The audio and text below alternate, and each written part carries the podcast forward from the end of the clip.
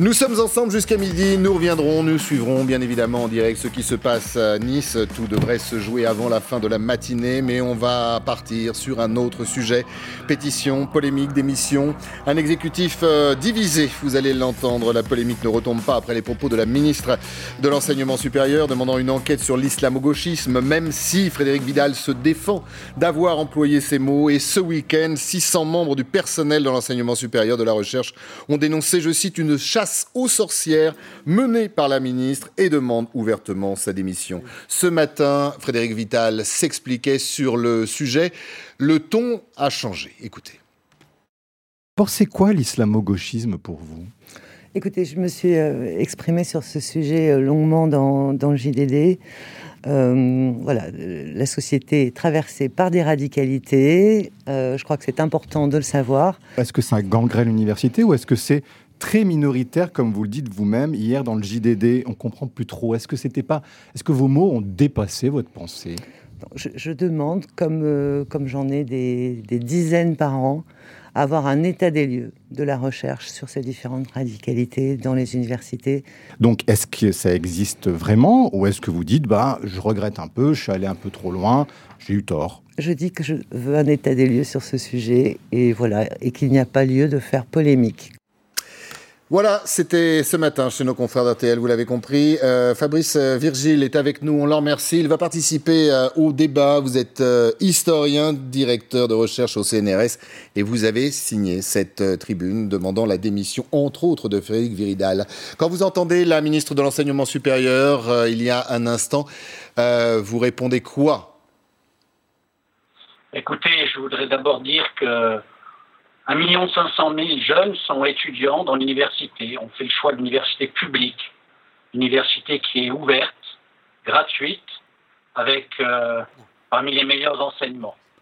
Et à tous ces jeunes, à toutes leurs familles et à tous les personnels, on, on est en train de leur faire croire que ces étudiants sont dans des lieux de perdition, qu'ils y seraient endoctrinés.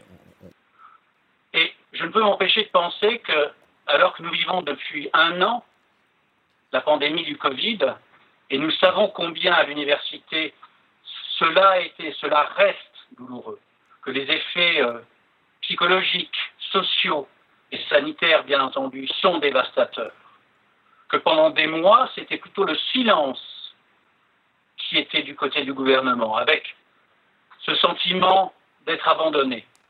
Et puis à côté de, cette, de ce virus, on met en avant comme une priorité maintenant, depuis quelques jours, même quelques mois, une infection qui serait celle de l'islamo-gauchiste. Les mots sont extrêmement violents. Gangrène. Gangrène. Ça veut dire que les familles de ces étudiants pourraient imaginer qu'à l'université, dans chaque chaire, dans chaque amphi, vous montrez des images d'un amphithéâtre actuellement, il y aurait un ayatollah caché, qui serait en danger. Mais comment ne pas vivre ces propos et la campagne qui est derrière comme une véritable insulte pour tous les personnels, pour tous les enseignants, les chercheurs. Moi-même, je le vis comme une insulte. Ah. Fabrice euh, Virgile. Euh... que nous avons pu faire et que nous continuons à faire. Fabrice Virgile, on, va vous retrouver dans, un instant parce que la liaison est, pas très bonne au niveau de, l'image. Je voudrais juste vous prendre quelques secondes avant de, lancer le débat parce qu'il faut vous retrouver bien évidemment sur ce débat. Euh, actuellement, depuis quelques temps, on l'a vu, ça fait la une de la presse, il y a des spectacles, des interventions, il y a euh, des prestations extérieures qui ont été annulées, qui ont été l'objet de polémiques justement sur ce thème à l'intérieur des universités, et ça on ne peut pas le nier il ne faut pas tout confondre. Le monde de la recherche, de l'université, est un lieu ouvert, où l'esprit critique, euh, l'analyse, le croisement des sources, je suis historien, font partie de notre métier. C'est plus que ça, c'est l'essence de nos métiers. Cette discussion, cette liberté, cette confrontation des idées. Et l'université a toujours été ce lieu. Alors, bien entendu, il peut y avoir parfois hein, des choses qui peuvent apparaître comme euh, des excès. Peu importe, ce qui importe, c'est que ce lieu qu'est l'université reste vivant, reste ouvert, soit un lieu de discussion et de confrontation. On ne peut pas envisager une université qui serait au pas. c'est contre la nature même de ce qu'est l'université. Alors, je vous remercie. Comment je vous remercie. On, vous retrouve dans un instant. La liaison sera moins hachée. On fait un petit tour de débat. Restez quand même à l'écoute parce que vous allez devoir réagir sur ce qui se dit sur ce plateau. Et pour être totalement transparent avec celles et ceux qui nous regardent, pendant les propos justement de Fabrice Virgili, ça écrit beaucoup sur les feuilles et les petits carnets. Donc ça veut dire que vous avez des choses à dire. Euh, je vais commencer par Arnaud Stéphane qui réclamait la parole. Oui, j'ai moi-même dans, ma jeunesse été. Euh, euh, syndicaliste étudiant. Il y a un certain nombre d'universités que je connais bien et euh, certaines m'ont, d'ailleurs m'ont valu euh, quelques points de suture. je, je, vais quand même rappeler quelque chose. Il y, a des, y propos moi qui me marquent et qui dans la société d'aujourd'hui ne sont plus entendables. l'université c'est gratuit Non, c'est pas gratuit. Parce qu'au bout de la chaîne, il y a toujours quelqu'un qui paye le gratuit. Rien n'est gratuit. Donc ce sont les impôts des Français qui payent euh, la gratuité dont, euh, dont, on parle tout à l'heure. Donc on est en... Les Français, les citoyens sont en, sont en droit de demander euh, un certain niveau et une certaine, certaine neutralité de l'université, mmh. ce qui n'a jamais été le cas depuis les années 70. Mmh. C'est pas vrai. Voilà. Il y a des universités Paris 8, Saint-Denis, qui est de l'ancienne euh, université de Vincennes, c'était l'université des Mao. Donc j'aimerais bien qu'on me dise à quel moment euh, ces gens-là ont été indépendants.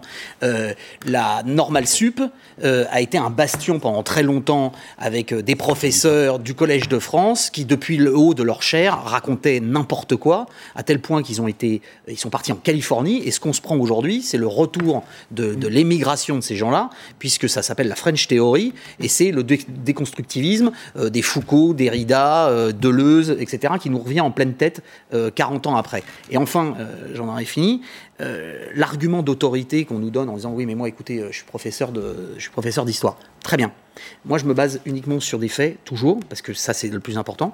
Si ces gens sont aussi formidables, si la recherche et l'ouverture est tellement intéressante, etc., on peut m'expliquer pourquoi les classements, que ça soit le PISA ou que ça soit tous les classements des universités françaises, on est au fond du fond? Et pourquoi le, niveau d'éducation en France est aussi, euh, aussi mal noté? La France 27e au classement PISA pour les écoles et les universités françaises. Enfin, il y a, y a, aussi un déclassement qui sont qui sont pas en notre en notre faveur. Donc je voudrais un peu de un peu d'humilité. On dégonfle un peu le melon et puis tout va bien. Un peu d'humilité, dégonflons le melon et revenons au sujet de cet islamo-gauchisme qui fait débat aujourd'hui, puisqu'on en est à demander euh, la démission de la ministre de l'enseignement supérieur. Nous avons trouvé d'ailleurs Fabrice Virgili. Vous allez le voir on va le retrouver, il va participer. Voilà, il est là au débat. François de Closet. Oui, euh, je trouve ce texte qui a été publié, quand je pense qu'il y a 600, 800 chercheurs 600, en plus dans le monde. un texte qui, dans la forme et dans le fond, est absolument consternant. Tout à coup, on compare la ministre à Bolsonaro. Vous comprenez C'est la chasse aux sorcières. Alors, essayons de voir de quoi il s'agit. Il s'agit du fait que dans l'université, se développe, et pas seulement, justement, l'islamo-gauchisme, c'est beaucoup trop réducteur. C'est tout ce qu'on regroupe sous la forme du politiquement correct. De quoi il s'agit? Il s'agit d'étudier dans notre société des modes de discrimination, des modes de domination, d'exploitation en fonction de la race, en fonction du sexe, etc. Et qui, c'est vrai, jusqu'à présent, n'ont pas fait suffisamment l'objet d'études, et c'est une bonne chose qu'il y ait ces études. Mais elle pose un problème. Parce que, voyez-vous, c'est pas du tout la même chose d'étudier euh, la structure du servage au XVIe siècle en, euh, en Occitanie, et puis là, de s'interroger sur, dans notre société, le sexisme, le racisme, parce que tout l'antisémitisme, il y a aussi. la tentation de ne plus être à la recherche de la vérité, de l'erreur, mais du bien et du mal. Il y a le danger de confondre la recherche et le militantisme. Et donc, il y a des minorités actives qui hmm. peuvent avoir tendance à supprimer le débat. François. Car le fond du problème est là. Ce qu'il faut préserver, c'est pour tel ou tel champ de recherche. C'est très bien que c'est ces champs de recherche, mais il faut qu'il y ait le débat. Et les gens qui sont inclus dans ces recherches ont tendance à refuser le débat. Voilà ce que ce monsieur ne nous a pas dit. Alors, nous, ce qu'on veut, c'est préserver l'université qui vit dans le débat contradictoire. Ce monsieur, c'est Fabrice Virgili. Il va nous répondre dans un instant. Je voudrais vous entendre, Prisca euh, Thévenot. Je rappelle que vous êtes porte-parole de l'AREM. J'avais juste une remarque à vous faire, euh, cher François de Closet, c'est que l'université doit être le reflet de la société. ce que l'on voit dans notre société aujourd'hui, les clivages, les chapelles qui reviennent, eh bien voilà, on le retrouve dans l'université. Prisca Thévenot. Ben justement, belle transition. C'est que, pardon. C'était pas préparé. Mais, c'est justement ça. L'université n'est pas un endroit complètement hermétique et fermé aux courants qui traversent notre société. Et tout l'enjeu est là. C'est pas absolument pas de remettre en cause l'indépendance et la liberté des chercheurs, pas du tout. Mais c'est de faire en sorte qu'on puisse étudier de façon saine et sans polémique les courants qui traversent l'université de façon pragmatique. Et, et le sujet est là de faire la différence entre ce qui vient d'être dit justement, entre ce qui relève de la science, du débat ouvert et public, et du militantisme. Et je pense qu'il faut faire attention. Là, effectivement, une tribune a été signée de 600, mais il faut pas oublier qu'aussi, il y a eu des appels de nombreux universitaires qui ont levé la main, qui ont se souvient de l'appel, de l'appel des 100, qui disaient attention, attention, s'il vous plaît, venez voir ce qui s'y passe. Qu'aurait-on dit si la ministre n'avait justement rien fait? Alors, vous avez vu je suppose que ça ne vous a pas échappé ce week-end, on l'entendra tout à l'heure. Vous avez euh, un certain nombre de personnes appartenant à l'exécutif qui ont soutenu mhm. C'est légitime, comme M. Blanquer, euh, votre ministre. Et puis vous en avez d'autres au sein du gouvernement, comme Gabriel Attal, qui sont un peu plus mesurés sur euh, ce discours. Il faut arrêter la polémique. on semble ne pas vouloir au gouvernement rentrer dans ce débat-là. Non, ce que rappelait Gabriel Attal, c'était justement hier sur votre antenne, c'est que oui, il faut que le débat ait lieu, mais attention à ne pas oublier derrière l'urgence du moment. L'urgence du moment, c'est la détresse des étudiants et des jeunes dans leur globalité. Parce que rappelons que tous les jeunes ne sont pas étudiants, c'est important de le dire, et de rappeler justement que plein d'autres choses sont en, ce moment mis en avant, comme la garantie jeune, les repas en euros qui ont été servis à plus de 1 500 000 fois. Enfin, je veux dire, il y a aussi d'autres choses à mettre aujourd'hui sur le débat et sur la table. Plutôt que ce débat-là ce débat doit avoir lieu, mais attention. Mais, peut-être, peut-être, peut-être pas maintenant, mais quelque part. Euh, c'est un courant idéologique intéressant ce qui se passe, euh, euh, ce qui se passe au sein du gouvernement. Non, moi je, trouve que c'est, je, je, comprends votre rôle, mais ça ne se balaye pas d'un revers de la main. Mm. il y a, il y a des courants qui irriguent la vie politique, et vous avez des courants qui irriguent la majorité, la majorité, la majorité actuelle.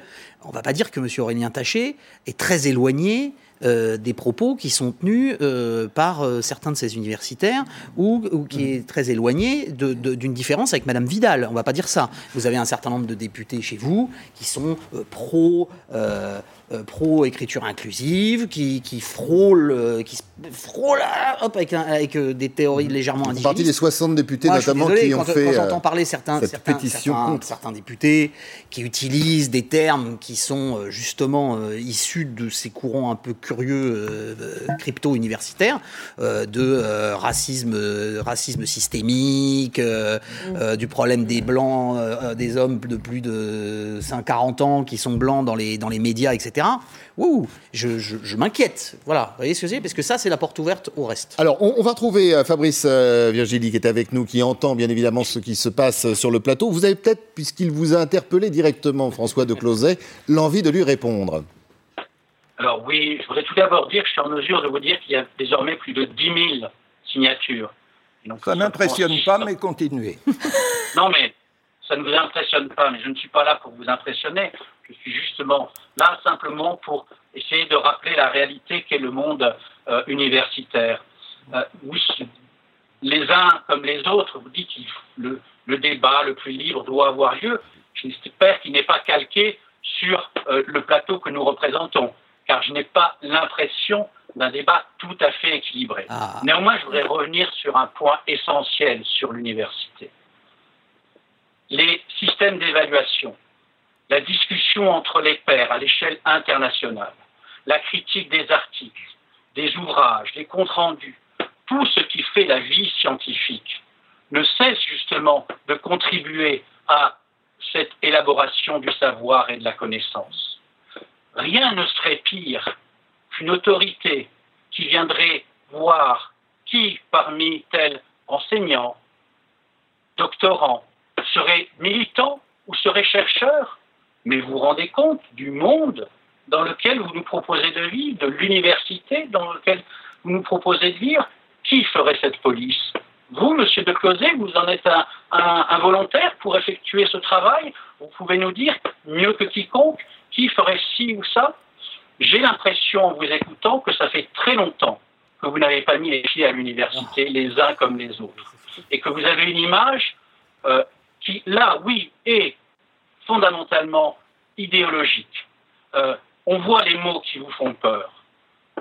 Vous avez justement, concédé qu'il était important qu'il y ait une discussion critique, mais c'est pas simplement important. Du point de vue sémantique, c'est quels mots, quels mots nous font peur, euh, professeur? Parce que c'est intéressant. Du, point de vue sémantique, quels sont les mots qui nous font peur, euh, professeur? Je vais juste revenir aussi sur le, sur le, professeur, parce que, voilà, euh, c'est aussi classique de nous renvoyer à une sorte de, de pédanterie. Vous avez parlé de melon, la grosse tête, etc. Bon, soyons un petit peu sérieux, s'il vous plaît. on, peut discuter de ces sujets-là tranquillement. Moi, il n'y a pas de mots qui me font peur. Ah parce que les mots font partie de l'échange, de la discussion scientifique. Certains concepts sont élaborés, critiqués, on peut revenir dessus. Mais ils ne sont sûrement pas des anathèmes qui sont jetés de la sorte comme vous le faites. Alors, professeur. Mais au frais parce que vous avez entendu le mot, euh, vous avez prononcé le mot écriture inclusive. Discuter ce sur quoi dans nos sociétés, qu'elles soient du passé, je suis historien, même si l'essentiel de mes travaux concerne le XXe siècle, ou du présent. Vous voulez, vous souhaitez que le chercheur soit dans sa tour d'ivoire et ne voit rien de ce qui se passe autour de lui. Non, l'université est ouverte, c'est-à-dire évidemment les débats qui traversent la société ils sont présents. Mais alors justement, excusez-moi, un lieu de transformation de ces débats justement en connaissance, en savoir, par la discussion qui. Euh, alors justement, professeur, professeur. Euh, Pardon, professeur Fabrice Virgili, euh, François de Closet euh, voudrait vous parler. Si on doit débattre un peu, euh, c'est pas de la censure de ma part. Encore une fois, il faudrait essayer d'avoir des réponses un peu plus courtes pour que les échanges puissent se dérouler sur le plateau. J'insiste sur le fait que j'ai dit que toutes ces nouvelles recherches sont légitimes et que la France est en retard dessus et qu'il est bien qu'elles se développent. Ne l'oubliez pas. S'il vous plaît, je l'ai dit et je le pense. Simplement, je pense aussi qu'elle comporte un risque naturel qui est de combiner le militantisme et le travail du chercheur. Et qu'évidemment, il ne s'agit pas d'envoyer la police, je ne sais pas où vous avez rêvé ça. Euh, Madame Vidal avait parlé du CNRS, ce qui me semblait une erreur. Normalement, mais si vous ne savez pas que votre milieu, moi je connais tous les risques du milieu du journalisme et toutes ces dérives possibles. J'en suis tout à fait conscient. Si vous, vous n'êtes pas conscient du fait que cette situation peut conduire à un dépérissement ah, du débat démocratique que vous, la cancel culture aux États-Unis, ça ne vous dit rien. Pourtant, ça risque de venir en France. On en voit des prémices. Il y a des gens qui ne peuvent plus s'exprimer dans certaines facultés. Ça ne vous inquiète pas? Moi, ça me paraît un danger. Et je pense que l'université doit être alertée pour qu'elle fasse la police et ne permette pas que la recherche se transforme en camp du bien contre le camp du mal et non pas en simple recherche de la vérité. C'est tout ce que j'ai dit et je suis étonné que vous ne le compreniez pas. Alors, réponse courte, Fabrice euh, Virgili. Il nous reste peu de temps sur le sujet, malheureusement, on y reviendra. Quel est le rapport là avec l'islamisme, puisque c'est quand même le terme qui est utilisé L'un d'entre vous parlait d'écriture inclusive, vous me parlez de la, de la cancel culture. Vous voyez bien que cet amalgame n'a pas de sens. C'est un amalgame. Euh, de... On, euh, me dit sur ce plateau que c'est pas. Est-ce que vous êtes d'accord que des professeurs refusent d'étudier, de regarder des textes qui ne sont pas en écriture inclusive? Est-ce que vous l'approuvez, ça? Dites-moi. Est-ce que vous l'approuvez? Non, mais attendez. Dites-moi très clairement où et quand. Qu'est-ce que c'est l'écriture inclusive? C'est simplement prendre en compte dans la langue le fait qu'il y ait des femmes et des hommes. D'accord, merci, merci le professeur. grammatical, Alors, bien souvent, ne le montre pas. Fabrice, Donc, vous des textes avec des titres en écriture inclusive. Euh, je ne vois pas en quoi ça a bouleversé euh, la terre entière. Et encore une fois, quel rapport avec Alors, justement, euh, Fabrice Virgili, euh, le rapport, on va essayer de le faire ensemble. Hein, il nous reste un peu moins de deux minutes, malheureusement, mais je vous l'ai dit encore, on y reviendra. Euh, est-ce que l'on peut aujourd'hui dans une faculté parler d'islamo-gauchisme? On en parle à l'extérieur de la faculté et ça existe. Donc est-ce qu'aujourd'hui, puisque vous êtes ouvert au débat, on peut ne serait-ce qu'en parler? Ou pas? Excusez-moi, euh, c'est étonnant que vous me posiez cette question. Bien entendu, je suis ouvert au débat. On parle de tout à l'université. Non, visiblement, ça a l'air de, euh, ça a l'air de gêner certains. Ça a l'air de gêner certains. Non, mais ce qui est, ce qui est terriblement gênant, euh, c'est que vous ne répondez pas à ma question, euh, aucun d'entre vous. Euh, qu'est-ce qu'il y a d'islamisme là-dedans? Vous vous rendez compte qu'on est quand même dans un contexte historique, politique, qui n'est pas neutre. Les deux mots qui sont utilisés sont quand même là islamo-gauchiste, une expression d'une violence inouïe. Professeur, c'est un. je vous donne raison.